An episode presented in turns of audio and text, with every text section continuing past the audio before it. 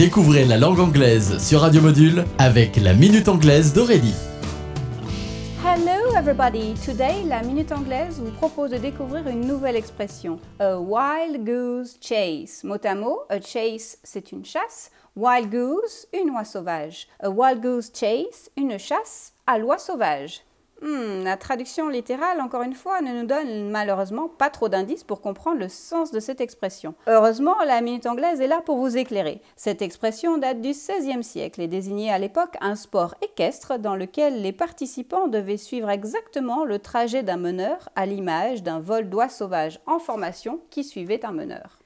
Aujourd'hui, l'expression a perduré et signifie poursuivre, chercher quelque chose que l'on ne peut trouver car on a été mal informé ou car cette chose est inatteignable. Comme par exemple essayer d'attraper une oie, ce qui est, paraît-il, une tâche difficile et vaine, peut-être aussi difficile que de trouver une aiguille dans une botte de foin. Hmm. Vous ne serez pas surpris si je vous dis qu'une fois encore, cette expression vient de Shakespeare. En effet, on la retrouve dans sa célèbre pièce Romeo and Juliet. A Wild Goose Chase. Okay, that's it for today, so goodbye.